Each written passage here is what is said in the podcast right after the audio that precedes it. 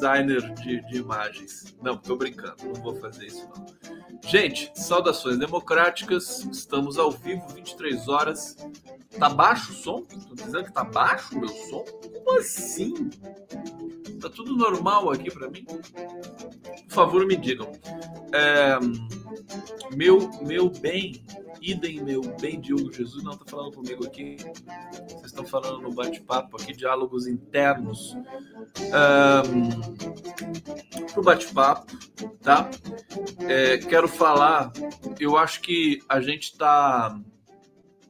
Tá estranho o som? Tá com problema? Som ok? Som ótimo? Pronto, então tá bom. Eu preciso do retorno de vocês. Somos uma equipe, tá? Todo mundo aqui é uma equipe. É, essa história do, do Eduardo Bolsonaro com a Miriam Leitão, assim, é para além daquilo que choca, né? É mais uma vez o, o estratagema bolsonarista dando certo. Já tem gente, tinha gente reclamando aqui no chat, já falou: "Ai, mas você vai falar vai fazer o que eles querem, vai falar do, do, do, do, do, do choque que foi, do escândalo, que é o Eduardo Bolsonaro falar da Miriam Leitão. Vamos, vamos só colocar uma coisa aqui, vamos, vamos colocar os fatos, né? É, primeira coisa, nós precisamos analisar o que, o que, o que se coloca diante da gente. Não dá para ficar inventando, delirando é, evidentemente, temos que partir para proposições. Eu, eu sou um dos que critica esse processo de ficar ali meio que encantado, né, com fixar perplexos, né, todos perplexos com o modus operandi do bolsonarismo, e ele simplesmente não cessa. Agora, Quer saber? Eu acho que a gente precisa fazer o que o coração manda também. Não adianta ficar racionalizando tudo o tempo todo. Sabe? Ah, não, isso é estratégia. Ai, não pode ficar dando, não pode ficar falando de Bolsonaro. Eu acho que a gente tem de sentir, tem de sentir mais e, e, e, e policiar de menos. É muita fiscalização, né? É uma loucura. Ó, para vocês, vocês terem uma ideia, eu vou começar hoje falando uma coisa para vocês que me deixou. Eu, eu não fico eu não fico assustado, intimidado nem nada, mas é, é, houve uma reclamação que eu estava na minha live fazendo o gesto dos supremacistas brancos, que é assim, né? Esse é o gesto dos supremacistas brancos. Eu fui, eu não sabia, fui, fui pesquisar e vi que é assim, né? Tá. E, e, e durante um, quando eu falei, quando eu analisei a, a edição do Jornal Nacional sobre como o Jornal Nacional ridicularizou o Moro, eu fui observando as coisas e, e falando assim, explicando. Isso aqui é um gesto de explicação, né? Acho que é até universal, né? Tá, parari, parará. Aí o vídeo fica circulando, circula fora de contexto, as pessoas editam, tiram um pedaço, e, e aí aparece um lá, né? Fala, Nossa, gesto de supremacista branco. Gente, eu, eu, assim, eu entendo isso, tá? Eu entendo. Mas seria como, por exemplo, dizer que o jogador de vôlei vai dar uma cortada na bola, né? Ele faz assim, pum, fala, pronto, fez gesto nazista. O jogador não, não pode mais cortar no vôlei. Vamos, vamos, né? Abolir o vôlei, porque toda hora que ele corta, ele faz um gesto nazista. É, muito é muita histeria, né? A gente vive um momento de colapso simbólico de todo, todo, todas as maneiras, né? Tá muito difícil realmente, né? O mundo já foi melhor, né? Fico lembrando um pouco do geração, geração hip, geração beat, e agora a gente está, né? Inclusive na geração, como é que é o nome da última geração dos nascidos já no século 21?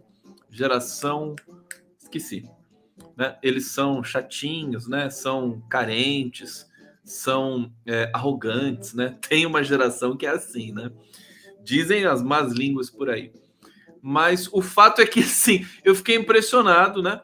Que eu fiquei fazendo esse gesto. Então, não vou fazer mais, né? Para que ninguém. Eu vou. Quando eu for explicar. É, Aroeira? Quando eu for explicar alguma coisa assim, que, né, fazer, eu vou fazer assim, coraçãozinho, né? Coraçãozinho, né? Então, William Bonner, né, passou, falou do uh, uh, Sérgio Moro de uma maneira muito cínica, assim, coraçãozinho. Que ninguém confunda, quando eu fizer coraçãozinho com uma mão só, coraçãozinho, milênio, isso mesmo, geração milênio. Obrigado, Sonic. Sonic Head. Coraçãozinho assim, né? Com as duas mãos. Eu vou fazer com uma mão só, vai ficar, fica subentendido que não entendam que eu estou fazendo um gesto de bebê, né? Que coraçãozinho, meu irmão. Chega, né? Chega.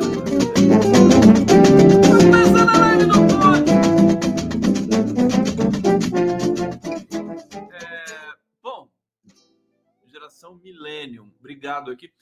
Vamos, vamos, deixa, eu, deixa eu falar um pouco então sobre o, o Eduardo Bolsonaro a primeira coisa, como é covarde, né? E, e, e, a, e, a, minha questão é: nós vamos, povo brasileiro, sociedade brasileira, vai permitir de novo um, um evento desse? Parece que o, o,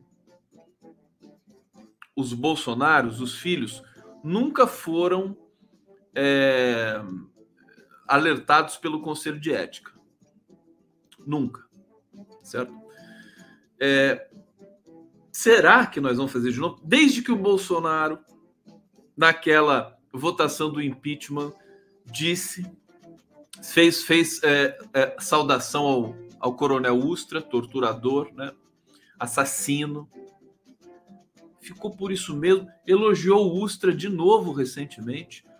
Hoje, o Bolsonaro, mais uma vez, declarou aberta, não faz a menor questão de disfarçar que vai aplicar, vai tentar um golpe. Isso está posto. Eu disse ontem aqui para vocês, ó, coraçãozinho de novo. Eu disse ontem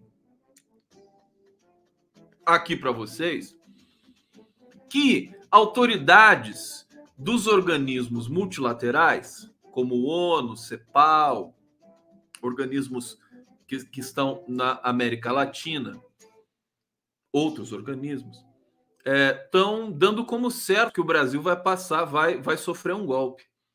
Eles podem estar errados. Agora, é óbvio que a tentativa já está em curso. Tudo que o Bolsonaro fala, tudo que ele faz, os discursos, o ressentimento, o ódio, a política de propagação de mentiras, de novo, a todo vapor. Ah, o TSE, eu e eu já disse isso aqui, o TSE está cuidando, está tendo assim, eu, eu, usei a expressão espasmos é, institucionais ou espasmos institucionalizantes, no sentido de é, interpelar o, o, o Telegram, Telegram, é, no sentido de é, deixar o STF, né, de enquadrar o Daniel Silveira um deputado totalmente fora da caixinha, tá certo? E agora você tem deputado ameaçando Lula com arma na mão, gravando vídeo e postando na, nas redes sociais. Então, tá meio fora do controle tudo isso. E, a, e a, o gesto, né, aterrorizante do Eduardo Bolsonaro com relação à Miller, então, isso é para é, é, as palavras que matam é promover a tortura através da palavra, tortura psicológica. É, é, é a isso que o Brasil está submetido há pelo menos quatro anos com a ascensão de um genocida mentiroso, compulsivo que é Jair Bolsonaro. Então a gente não pode subestimar, tem muita gente alertando né, que Bolsonaro não está morto, não, infelizmente, não está realmente, né? Eleitoralmente falando. E a gente vê o quanto vai ser difícil essa, essa caminhada de é, retorno à democracia. Vamos ter de ter muita força e muita e, e muita Sabe que eu estava conversando hoje com o Fernando Horta? É que a esquerda tem, sobretudo a brasileira, por, por, por estar tá enquadrada, por se auto-identificar como um núcleo que não, não, não faz apologia de violência, que defende direitos humanos, que é, é, defende negociação, que defende a paz, que tem princípios éticos, que defende a vida, que é, defende a verdade, que checa a notícia, etc. Né?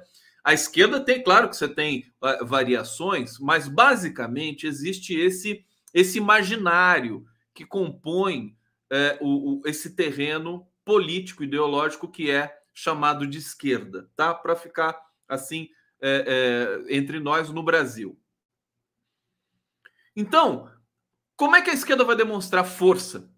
O Horta estava dizendo, eu concordo com ele, que para a gente se ver livre de Bolsonaro, não vai ser tranquilo. Não vai. A gente vai ter de, de sujar as mãos. Porque o inimigo é sujo. Como é que você vai derrotar um inimigo enlameado, né, tóxico, imundo, sem sujar as mãos? Vamos fazer tudo assim de canudinho? Não dá para fazer isso. Então, é, é sabe, é, é bom a gente ter esse espírito combativo guerreiro, como os movimentos sociais, torcidas organizadas costumam ter. O Lula, apesar de toda é, é, vocação pacifista que ele tem, de toda inteligência, né, de toda aspas, malandragem para lidar com toda a heterogeneidade do, do espectro ideológico brasileiro, histórico. Eu já vou ver o bate-papo que está chegando muita mensagem. É, ele também tem esse espírito combativo. Ele sabe gritar, né? Ele sabe, ele sabe é, fazer a né? Sabe isso. Aliás, eu fiquei devendo ontem para vocês o, o, discurso do Lula em Brasília. Hoje eu não vou esquecer, tá, gente? É, falaram assim: ah, você esqueceu do, do discurso do Lula. Deixa eu pegar aqui um superchat que está chegando aqui. Deixa eu trazer aqui Adriano Comuna, Tocantins na audiência. Essa desse deputado é o cúmulo do absurdo. Quer dizer, obrigado, Adriano. É, deputado que ameaça o Lula, quer dizer, vai, vai responder, vamos ver se a coisa vai avançar, né? Se ele pode ser caçado. Mas a verdade é que a estrutura e a prática política no Brasil, ela estava melhorando lentamente com os governos democráticos Lula e Dilma. A gente tinha orgulho de ser brasileiro, mesmo com as discrepâncias aí que haviam e sempre haverão nas assembleias legislativas dos estados, das cidades, né? Mas a gente estava todos os dados sociais, econômicos, culturais do país estavam estavam crescendo, estavam melhorando. A gente inverteu totalmente essa curva depois do golpe de 2016, já um pouquinho antes, quando a Dilma foi impedida de governar, quando ela se reelegeu presidenta. Então, é, é, é, eu quero, eu quero é, trazer o episódio do Eduardo Bolsonaro e Emília Leitão. Para quem não acompanhou, é, aqui vamos esclarecer, vamos trazer aqui o fato, o que, o, quais foram os desdobramentos de hoje, né? Desse episódio aí do, do Eduardo Bolsonaro. A Miriam Leitão foi torturada é, com uma cobra, né?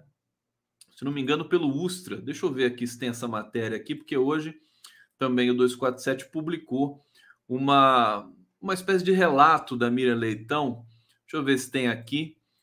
É, e vou ler para vocês. Grávida, nua, espancada e ameaçada por cobras e cães. O que disse Miriam Leitão no processo que retrata a tortura no quartel. É, tá, ela diz aqui, deixa eu ver. Depoimento está na página 916 do processo em que ela e outros jovens, a maioria estudantes da Universidade Federal do Espírito Santo, eram acusados de crimes, eram acusados de crimes contra a segurança nacional. O que fizeram foi distribuir panfletos a outros estudantes e picharem muros com inscrição abaixo da ditadura fascista, abaixo militares entreguistas, votem nulo ou abaixo militares inimigos do povo. Miriam já tinha trabalhado no jornal A Gazeta, estava na Fundação Cultural do Espírito Santo quando, aos 19 anos, os militares foram à sua casa e a levaram para o quartel, onde permaneceu presa durante dois meses. Nesse período, assinou, assinou o termo de confissão pelos crimes de subversão que lhe eram imputados e contou que tomou conhecimento da doutrina do Partido Comunista do Brasil com seu então namorado, futuro marido, Marcelo Amorim Neto. Bom, deixa eu ver aqui se tem uma, uma definição é, dos detalhes da tortura que ela sofreu e quem foi o torturador. Agora eu não vou poder achar isso aqui, senão eu vou gastar muito tempo.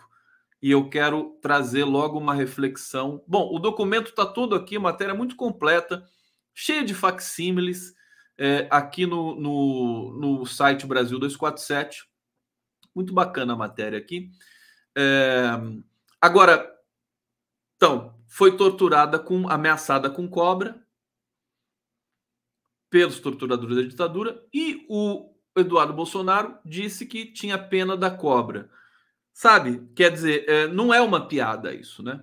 Não é uma piada, isso é uma agressão. E hoje ele diz o seguinte: é, olha só a infantilidade. Nossa, eu não posso fazer isso mais. Arueira, é mais forte do que eu, olha só isso. Ah, por que, que a gente faz assim, né? Que coisa horrível isso, né? Tem que acabar com esse hábito.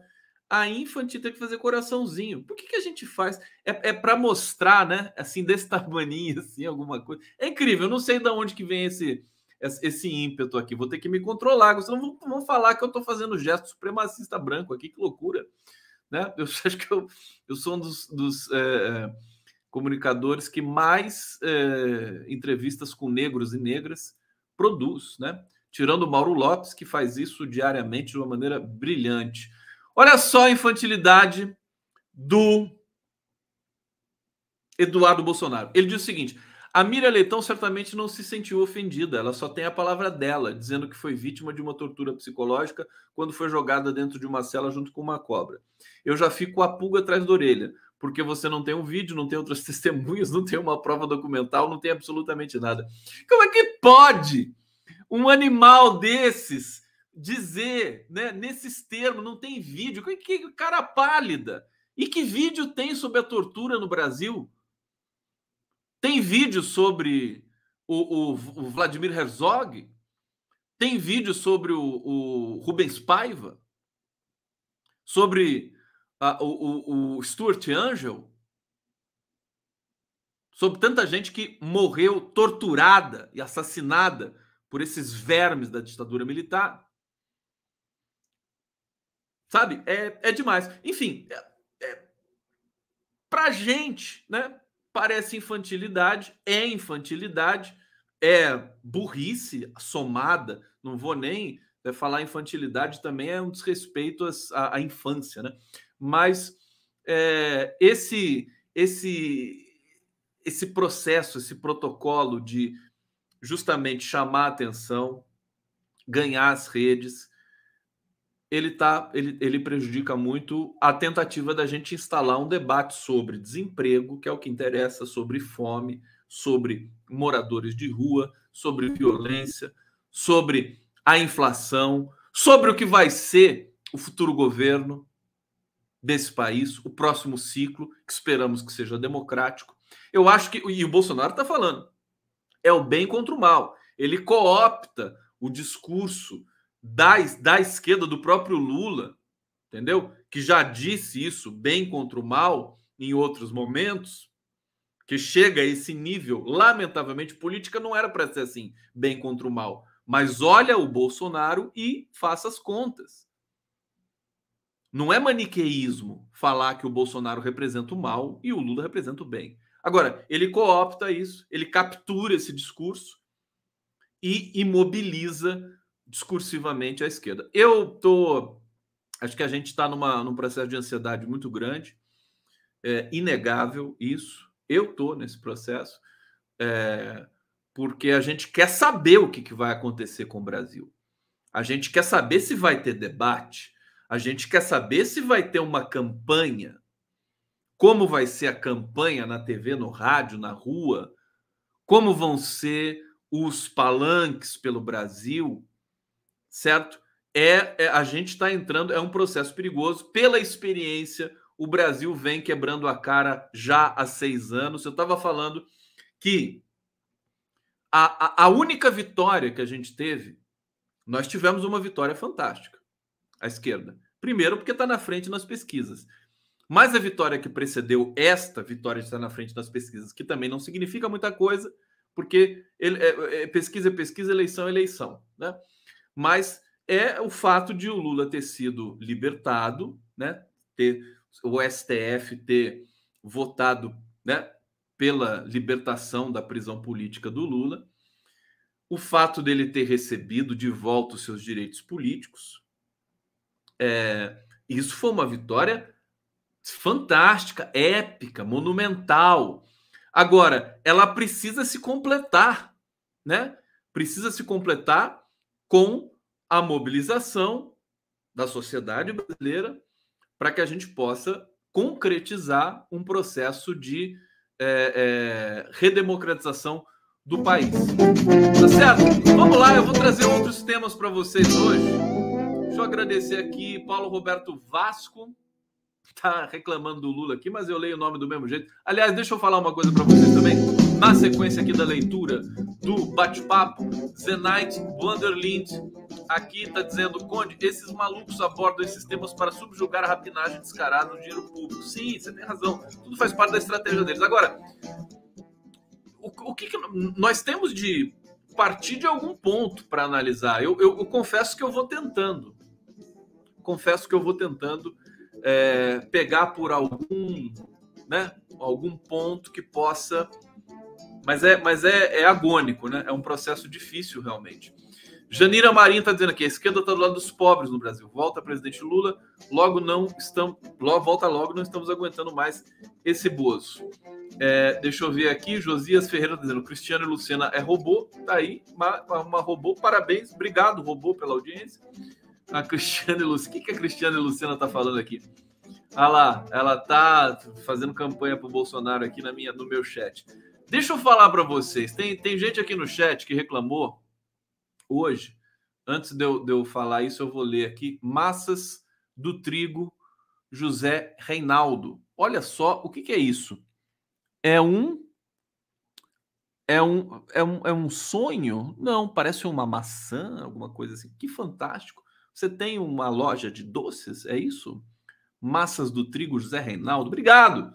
Obrigado aqui. O pessoal está curtindo. É, falando assim, ai, tem muito gado aqui no chat. Ai, não tem ninguém para tirar. Eu, eu, olha, é bom a gente ter, a gente precisa ter estômago, viu? Eu acho que é um aprendizado. Eu sei que é difícil, mas conviver com esses é, esses gados, né? Esses bolsonaristas idiotas que tem aqui. Eu sempre trolo quando eu tenho tempo também aqui, né? É, que, que, que, que, que é, povoam os chats, né? Os nossos, sobretudo aqui no, no Conde e tal, e todos os chats, todos os bate-papos da esquerda e tal, eles vão lá porque eles não têm, eles não têm o, o, o, o ecossistema deles, o ecossistema deles é muito árido, né? é muito exaltar, oprimir, só isso. Então eles vêm aqui oprimir, né? Agora, nós não podemos ter medo disso, não podemos ter nojinho. A gente tem de se impor, tá? Então, quando aparecer aqui esses bolsonaristas, não se intimidem, né? Eu faço a live aqui sozinho, eu não tenho como, né? Se eu ficar bloqueando toda hora, eu não faço a live, eu não consigo falar com vocês. Também não tenho como contratar alguém para ficar bloqueando os bolsonaristas aqui. Não, vamos enfrentar a realidade. Eles são realidade. Então na rua também não podemos, a gente não vai ter pureza. Deixa eles aqui no chat. Quando é robô, a gente sabe que é robô, se importa menos ainda. E se for outro cara, a gente trola esse cara aqui, expõe ele. Eu já fiz isso várias vezes. Então eu peço para vocês ficarem tranquilos, tá? Eu sei que não é todo mundo que reclama, mas eu estou aqui dando essa dica para vocês, né? Dando essa dica para vocês. Bom, deixa eu trazer notícias aí para a gente é, é, trazer questões factuais aqui. O, a fala do Bolsonaro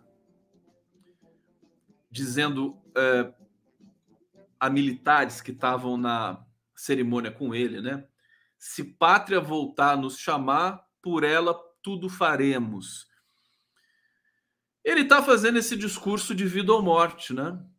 É como se ele fosse só sair, saísse da presidência por vontade de Deus, o que ele considera impossível, né? Ou pela morte. Ele já disse isso outras vezes. Então ele está acirrando. É muito perigoso isso, é muito é muito desonesto, né? Fazer isso.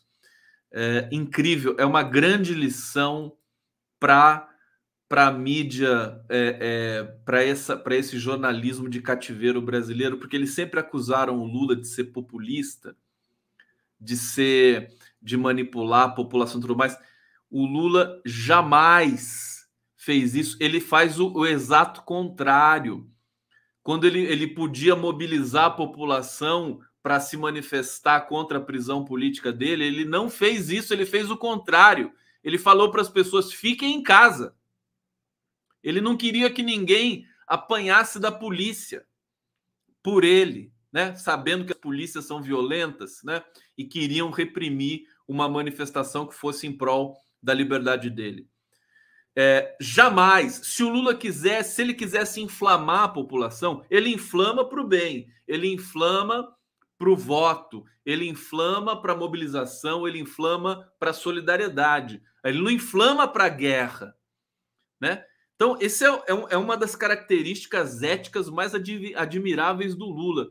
E é uma lição muito dura para esse jornalismo é, de, de mercado financeiro que sempre apontou o dedo para o Lula dizendo que ele era populista mais. Tá aí o Bolsonaro o tempo todo, todo dia, em, a, atiçando a população que já sofre tanto. O Bolsonaro é um Zelensky, né? Ele poderia expor o país, o Brasil, à mesma violência genocida que o Zelensky expôs à Ucrânia.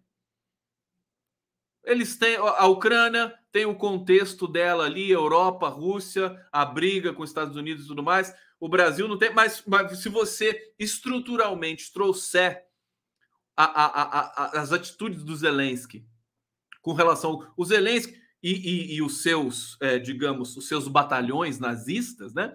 Eles usam a população ucraniana como escudo. Eles matam a própria população é, porque eles têm diferenças ali que são de ordem ética e étnica e também é, de ordem política, certo? Esse, esse episódio de, de Bucha, Bucha é, é, é estranhíssimo. Eu estou ponderando aqui com várias é, observações. Eu quero falar da Ucrânia, vou começar a falar também aqui da Ucrânia, encadeando uma coisa na outra, evidentemente, para a gente tirar lições disso. Porque o Bolsonaro é uma espécie de Zelensky. Ele não teria, e não teve, o menor problema de é, colocar a população brasileira sob risco máximo. O que ele fez com relação à pandemia é o que o Zelensky está fazendo com relação à guerra na Ucrânia. Ele expõe, ele deixa, ele usa. O Bolsonaro usou a população brasileira como escudo, escudo viral, né? Escudo para o vírus ele quis promover e disse isso em alto e bom som a imunidade de rebanho, que não tinha nenhum tipo de chancela científica naquele momento, nem depois, nos experimentos desumanos e nazistas que foram feitos em Manaus, pelos quais ele tem que ser julgado, ele tem o Bolsonaro tem que ser julgado no Brasil e nos tribunais internacionais. Que aconteceu em Manaus, ninguém vai esquecer que a gente viu o que aconteceu lá. E, de resto, né, em todo o Brasil, que aconteceu em todo o Brasil. Nós não podemos esquecer isso tão rápido. Tá certo? É incrível, né? Porque à medida que a imprensa para de falar nisso, para de falar nas mortes, nos genocídios, nos, nos é, é, é, mutirões, coveiros, né? Os coveiros na, na, naquele cemitério gigantesco em São Paulo, trabalhando de noite, de madrugada, abrindo vala, abrindo é, cova de madrugada, porque não, não dava conta de tanta morte, tá certo? Eles esquecem isso, parece que passou e que tá, agora tá tudo bem. Nem o luto a gente pode ter. O, Bra o Brasil vai ter de passar por tudo isso a, nos próximos anos. Né? Nós temos de, de, de vivenciar o luto de perder quanto, quanto que é da, por, por percentual da população? Bom, vamos, vamos contabilizar que nós perdemos um milhão de vidas, né? É mais do que isso, né? Para a Covid, né? É mais do que isso, com certeza, né? Um milhão de vidas, país de 200 milhões de habitantes, isso aí é o equivalente a é, meio por cento da população? É isso? 10% seria 20 milhões, 1%, 2 milhões. Não, é meio por cento, meio por cento da população. Nós perdemos quatro anos de expectativa de vida.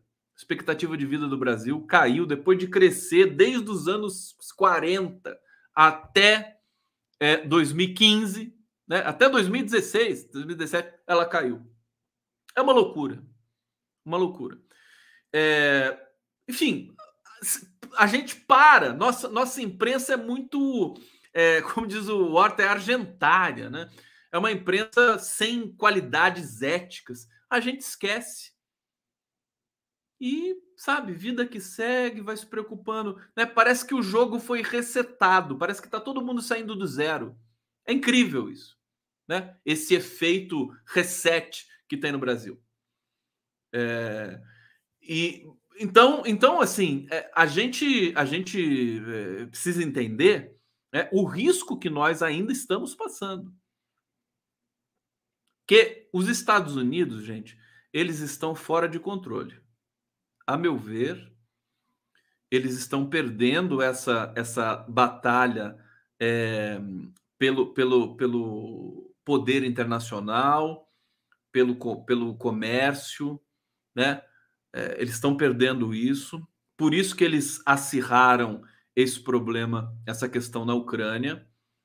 É, muitos analistas estão falando isso, né? O Putin está ganhando essa batalha e o Biden está perdendo a longo prazo, né? É, analistas dizendo também que essa guerra vai esticar. Nós temos uma Europa conflagrada, eles estão naturalizando o nazismo, mais uma vez. Você tem na França, a Marine Le Pen, que pode vencer as eleições e ela é de extrema direita, pior que a do pai dela. Tá certo? É, é, então, a, a, situação global ela está muito delicada. Eu estou dizendo dos Estados Unidos por quê? Porque é, com, com, a, com essa é, fragmentação do Brasil, com essa perda de soberania, não é, não é nenhum absurdo você dizer que os Estados Unidos podem querer é, é, oficialmente, porque através de Sérgio Moro e outros, outros, outras figuras subservientes aos Estados Unidos, eles, eles deram as cartas aqui depois do golpe contra Dilma, inclusive eles que financiaram também esse golpe contra Dilma Rousseff. Eles podem querer é, se colocar aqui de vez e abrir uma nova frente, digamos assim, já que a frente europeia está um pouco comprometida por várias razões. Né? Brasil rico em tudo, água doce, petróleo. Né? Então, estão de olho aqui. Então, você tem um presidente fraco, covarde, subserviente, assassino, como Bolsonaro, quer dizer, toda essa cena começa a piorar. E a população brasileira fica exposta, como a população ucraniana. Então, é bom os brasileiros pensarem e eu acho que isso poderia participar também das campanhas eleitorais, né? Que o Brasil, é, é, a Ucrânia pode ser o Brasil amanhã, é isso? A Ucrânia pode ser o Brasil amanhã ou o Brasil pode ser a Ucrânia amanhã? O Brasil pode ser a Ucrânia amanhã. Sabe? As coisas não tão pacificadas. A América Latina não é essa essa coisa pacífica, né, tão bonita que as pessoas gostam de falar. Se bem que os nossos vizinhos aqui eles estão restaurando soberania, mas o Peru está sendo, né? Tem, tem, tem ataques ali, os ataques não cessam, essas pessoas não param de, de querer dominar os povos, né? A gente está numa crise muito grande. Então, não vai ser fácil, né? E, e, e eu acho que é bom a gente pensar isso. Pensem isso, vocês, né? Pensem isso. O Bolsonaro fez com a população brasileira o que o Zelensky está fazendo com a população ucraniana.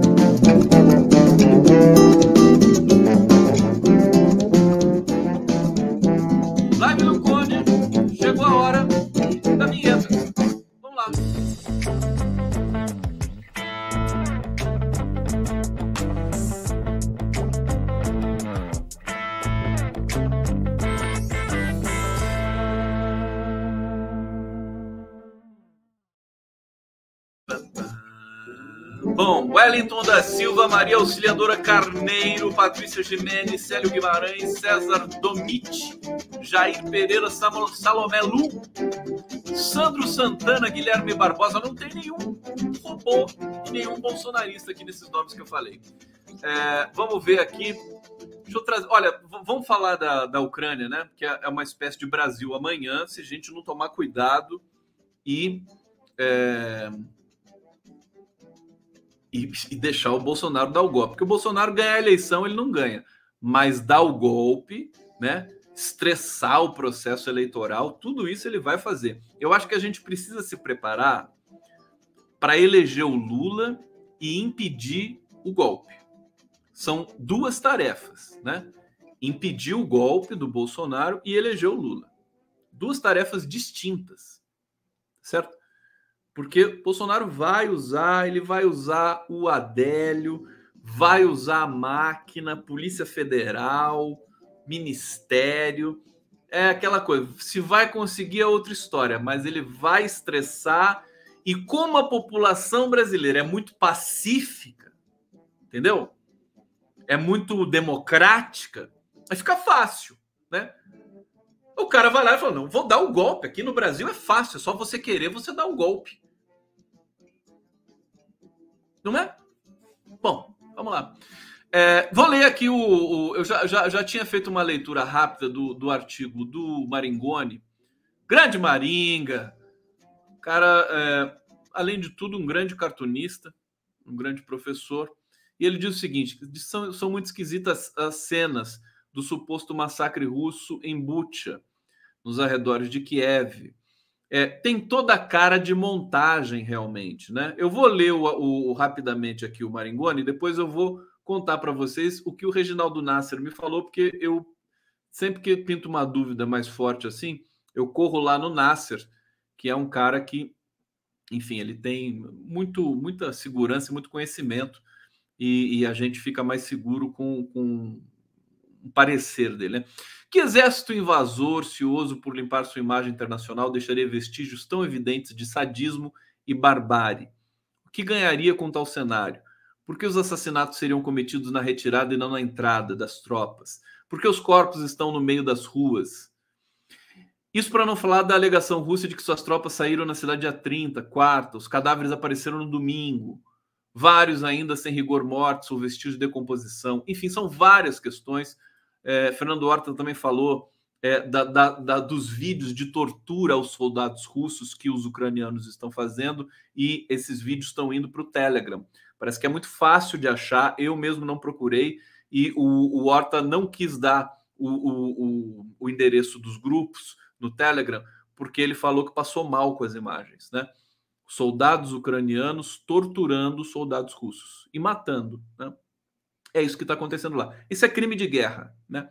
Isso, isso deveria ser, é, é, digamos, motivo de preocupação para a ONU, para as instâncias internacionais, mas a gente vê que a ONU está né, tá totalmente capturada pelos interesses estadunidenses. É uma vergonha, é um vexame, uma vergonha muito grande. Mas eles vão perder, né? Porque China, Paquistão, Índia, África do Sul, todo aquele miolo do Oriente Médio. O miolo do Oriente Médio, ele joga nas, com as duas, com os dois lados, né? Eles não, eles não, eles não contrariam os americanos, mas eles também não contrariam a Rússia. Iraque, né? Irã, todo esse, todo esse miolo aí. Aliás, eles detestam os americanos com razões, né? E com muita razão. Esse parecer me foi dado pelo, pelo Reginaldo Nasser. É, quer dizer, então você tem 70% da população mundial que está montando bloco no, no entorno de China e Rússia, certo? E a Europa, velho continente, população velha, Estados Unidos, a mesma coisa, né? Do ponto de vista é, estratégico, eles estão levando o Ocidente está perdendo essa parada. É, a gente está vendo a imprensa brasileira, a imprensa ocidental fantasiar, né? Até é, é, eles fazem quase uma polidance, né? É, eles ficam sensualizando, né? A, a, a, o genocídio russo, né? Sabe uma coisa absurda que eu vi? É, eu vou mostrar aqui, porque eu até guardei a, mensagem, a, a imagem, né? Isso aqui é uma obra do Degas, o pintor francês, né? Deve ser do final do século XIX. O Degas morreu em mil. Sei se ele morreu em 1817, desculpa. Eu não me lembro o, a data de morte do. Acho que é Edgar Degas, né? Então, chama As Bailarinas Russas, essa obra. Eles trocaram o nome da obra para As Bailarinas Ucranianas. É mole? Bailarinas Russas do Degas passou a se chamar Bailarinas Ucranianas. Quer dizer, é um pânico, é uma russofobia desvairada, é uma loucura. Quer dizer, ah, o Putin não é santo. Não é santo. Não tem ninguém santo, cara pálida. O problema é que é, é, é escabroso. Hoje, na matéria do Jornal Nacional, matéria do Jornal Nacional sobre Bucha, é que o Zelensky aparece. Vou até mostrar a foto do Zelensky. Olha como a linguagem corporal não engana. Aqui o Zelensky está em Bucha, lá com, com os, os, o exército dele. Tá certo? Ele está com a mão no bolso. É ridículo isso. Como é que se deixa fotografar com a mão no bolso? Parece que o cara tá passeando no shopping, sabe? Então, não, é linguagem corporal. Não dá para escapar. O Zelensky é um picareta, né? Picareta, da cabeça aos pés. É, e essa, esse episódio de Butch precisa ser investigado. O que, que o Reginaldo Nasser me falou? Olha, precisa ser investigado. É muito estranho, né? É muito estranho. Parece realmente que foi uma coisa montada, né? e aproveitaram ali os ucranianos, mataram os próprios ucranianos que estavam apoiando os russos, porque tem isso na Ucrânia, tem, você tem muito ucraniano que apoia a Rússia, que quer, que quer que a Rússia tome conta e tire os nazistas de lá e promova essa desnazificação mesmo. Tá certo? A gente descartou fácil demais a hipótese de desnazificação. Essa hipótese é a real, para mim, pelo menos, até aqui é real. É, agora, o que, que o Nasser diz na, na, na, do alto da sua é, responsabilidade também, né? Precisa investigar. Precisa ter um ar, uma arbitragem desse, desses processos de violência que estão acontecendo na Ucrânia. O problema é que não tem arbitragem nenhuma. Toda, todos os países europeus estão cooptados pelo Pentágono, estão cooptados pela OTAN. Hoje, Vários países, os principais países europeus expulsaram todos os diplomatas russos. A coisa está piorando, né? A gente está entrando num processo. E veja, eles estavam tentando construir um acordo de paz. Putin e Zelensky estavam, né? Quase que já se encontrando para promover. Zelensky estava querendo se encontrar com Putin. E a gente percebe a psicologia desses opostos. É assim, o Zelensky ele quer levar às últimas consequências, ele quer uma guerra nuclear. Ele quer que a OTAN entre na guerra. Ele quer armamentos, ele quer aviões. Ele quer o horror. E a Rússia, surpreendentemente, não quer isso. Ela quer sair desse processo. Porque é um processo que é terrível para todos. E nesse nesse meio, você vê como assim, como é que a gente contabiliza quem está ganhando essa guerra? Rússia ou Estados Unidos? Porque a Ucrânia é bucha de canhão, né?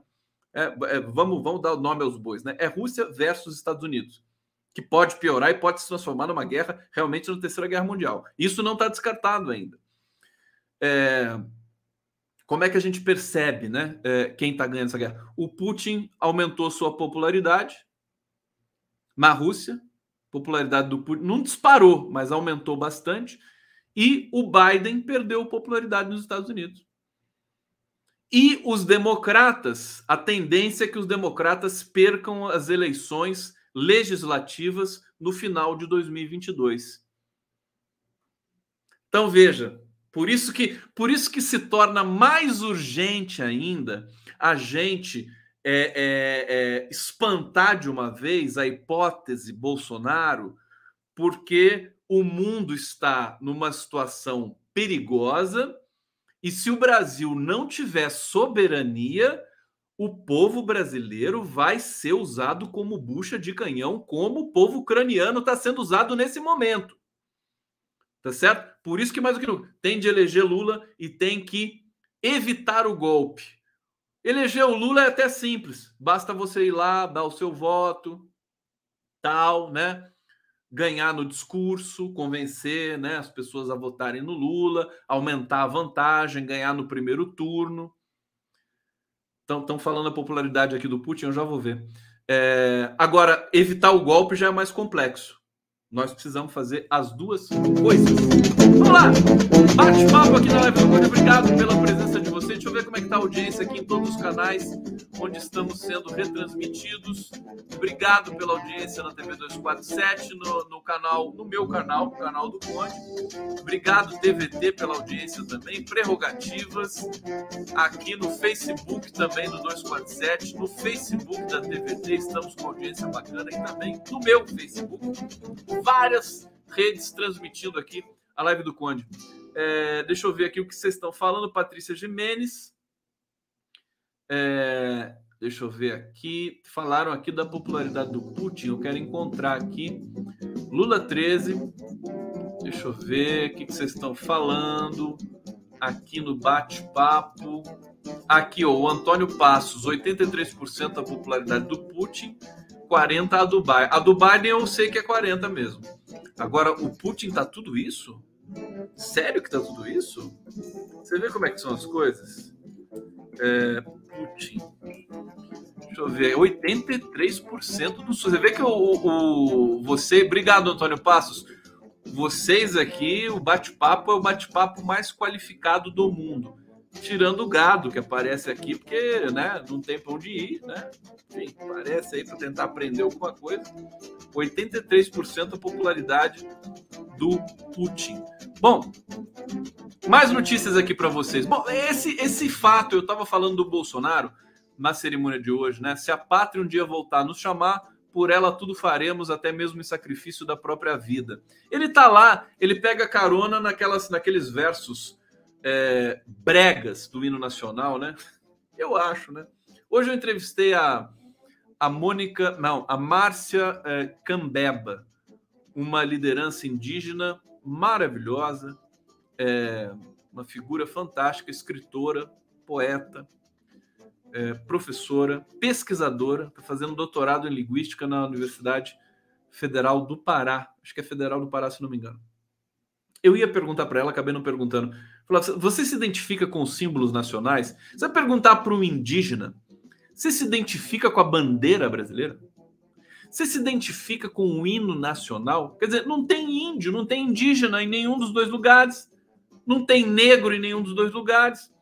Eu acho engraçado, e nisso eu sou marrento, e sou, e sou essa, essa coisa de querer resgatar a bandeira brasileira, sabe?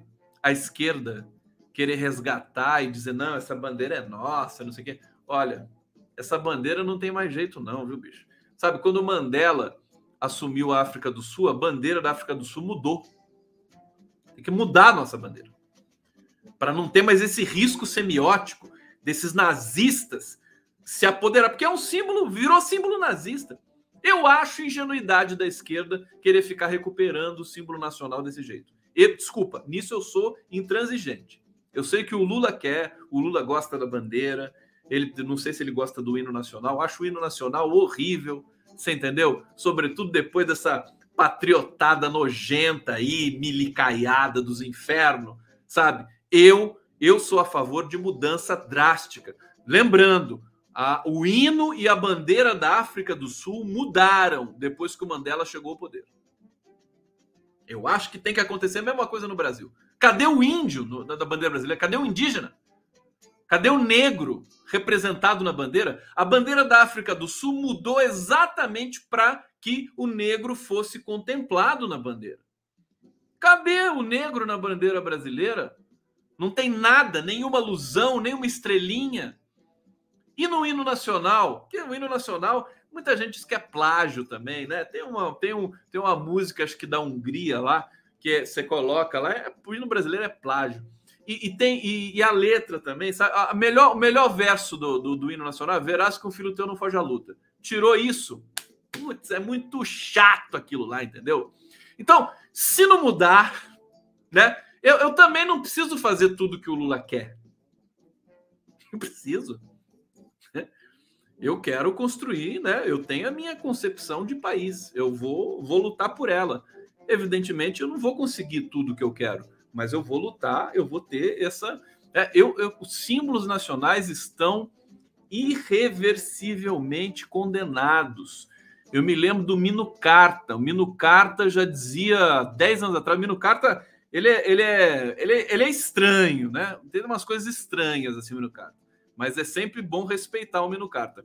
Ele detesta o hino nacional e eu não sei o que ele fala da, da, da, da, da bandeira brasileira. É claro que um italiano falando que detesta sua, o seu hino, você fala assim: ah, que italiano, o que, que ele está pensando que é?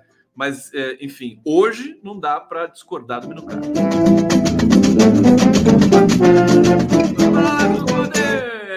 23 horas 52 minutos. Você que assiste a live de manhã, bom dia. Para você que assiste a live, a live agora ao vivo, boa noite. Para você que escuta a live do Conde, no podcast do Conde, tá certo. Eu tenho o maior prazer. Você que vai para o trabalho, coloca o seu iPhone, o seu, uh, o seu iPad, o seu fone de ouvido, sintoniza baixa o áudio da live do Conde, vai escutando. Eu amo vocês. É assim mesmo. São é a, é a transformar o país com a informação usando poucos dados, né? O vídeo usa muito dado, o áudio usa poucos dados e dá para você escutar em qualquer lugar sem pagar nada. Bom, é, para a gente finalizando aqui, Petrobras está um furdunço só, né, gente? o novo cotado para Petro. Veja, olha a bagunça que está isso. A bagu... Oh, não posso fazer esse gesto mais. Toda hora eu esqueço. Ô, Aroeira, eu não consigo. O que, eu vou fazer? Ó, assim, assim pode, assim, assim, coraçãozinho, né? O furdunço, o vucu-vucu, Tá, me, dá, me dá sinônimo. O filme. É eu vou terminar com o filme do Lula, então. Tá bom aí, da Bittencourt? Eu vou terminar com o filme do Lula. Eu vou, vou falar aqui, puf, põe o filme do Lula e a gente termina. O Vucu Vucu, me, me dá sinônimos para Vucu Vucu, furdunço, a suruba, sei lá o quê. Na Petrobras é uma coisa de louco. De louco. O Adriano Pires miou, não pode assumir, o cara sabe que tem esqueleto no armário e tudo, mas você vê, o Bolsonaro não tem a menor ideia. Ele, ele fala assim: ah, põe esse cara aqui, nem sabe quem é o cara. Você entendeu? Nem sabe. Agora, a bola da vez é o uh, número 2 do Paulo Guedes, né? Caio Paz de Andrade foi acionado na justiça a explicar a consulta do Ministério da Economia sobre empresa rival do grupo do qual foi acionista. Todo mundo é sujo nesse governo. Todo mundo é sujo. Como é que Angu, Lesco Lesco, obrigado. É isso. É, é, muito bom. Baderna, né? O, o, a, o Weintraub falava o quê mesmo? É, que ele falava que tinha nas, nas universidades, nas faculdades, balbúrdia, né? Balbúrdia. Enfim, Petrobras está acéfala, a própria Mira Leitão denunciou isso hoje. Todas as elites é, é, é, hiper é, obsessivas pela Petrobras, porque a Petrobras é que confere soberania ao Brasil, e ela está completamente é, largada, se não pelos seus é, maravilhosos funcionários. E aí o que, que acontece? O governo vai atrasar o. Tem uma reunião do conselho da Petrobras. Deixa eu ver aqui não sei se eu estou encontrando mais essa, essa notícia aqui. Eles vão. É... Como é? Eu não estou achando mais. Vamos lá, cadê você? Tem greve no Banco Central, pode afetar muita coisa. O PSDB fez propaganda dizendo que o Aécio Neves foi injustiçado. Zema fez é, é, o reajuste de 10% aos servidores públicos de Minas Gerais. Uh, partido de Bolsonaro racha em São Paulo e se divide entre Rodrigo Garcia e Tarcísio. Eu estou lendo todas aqui para ver se chega na notícia de que o conselho da Petrobras, a reunião do conselho, eh, foi adiada em função da incerteza da presidência, mas não achei, então vai ficar para depois. Eu não vou eh, certificar essa notícia para vocês. Enfim, tem muita coisa aqui ainda que eu, eu, vou, eu vou encerrar por aqui. Agora, queria só deixar esse recado para vocês. Eu vou colocar o filme do Lula aqui, tá? Na sequência. O Lula num discurso em Brasília, em 1980. Eu vou até já colocar aqui para não esquecer, né? Deixa eu colocar aqui, vamos procurar. Cadê você? Tá aqui, ó. Esse é o. Ó a cara dele, ó. Ah, a cara do Lulão aqui. Todo. O Lula tá sex nessa, nessa, nessa cena aqui. 1980, deixa eu ver, são 42 anos atrás, né? O Lula tinha, se ele tá com 76 hoje, ele tinha 34 anos aqui, é isso? 34? É, 76 menos, menos 40, 36. Menos 2, 34 anos. Tá todo ali se achando. E ele era né, realmente impressionante, né? O Lula com essa idade fazer o que fez no Brasil. É, e a gente, a gente volta a se falar. Amanhã eu vou ter uma maratona de lives, 13 horas com o Lenny Streck, 15 horas com Leonardo Atush, 17 e 30, 5 e meia da tarde, o novo horário das lives progressistas agora. Por enquanto na TVT, na TV aberta, o podcast do Conde. Amanhã eu vou receber um dos grandes jornalistas brasileiros, Luiz Fernando Imediato, figura importante, presidente, diretor da Geração Editorial, é, um dos grandes editores do país e um dos grandes escritores também. E deixa eu ver, amanhã, quarta-feira, eu volto às, às 23 horas da live do Conde. Então vamos ver esse vídeo do Lula. E eu dou um beijo para vocês aqui. Até amanhã. Obrigado pela presença de vocês.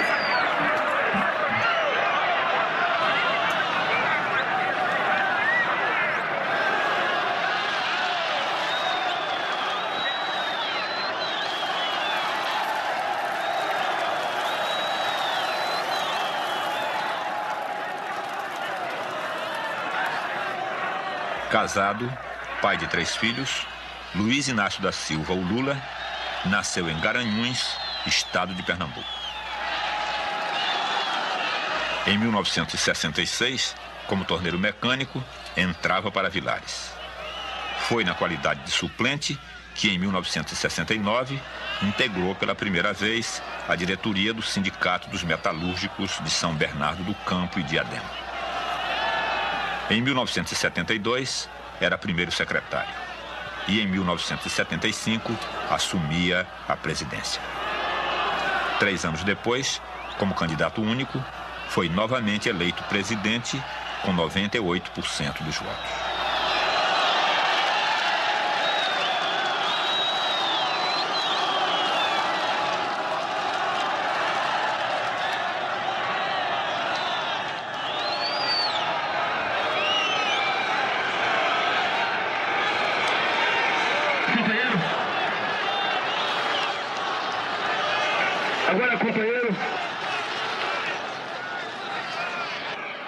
Companheiros,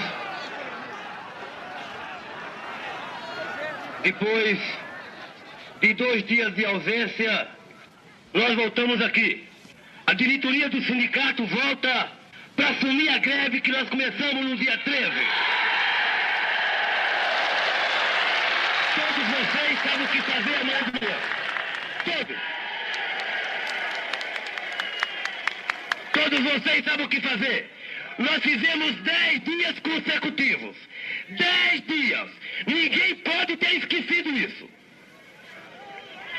Existe um trabalho, existe um trabalho a ser feito nos bairros, existe um trabalho a ser feito nos pontos de ônibus, e o que é mais importante, ninguém ia à porta da fábrica.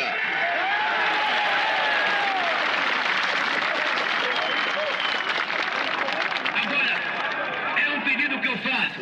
Não saiam em passeata. Não saiam em passeata. Saiam daqui direto para suas casas. Estamos entendidos?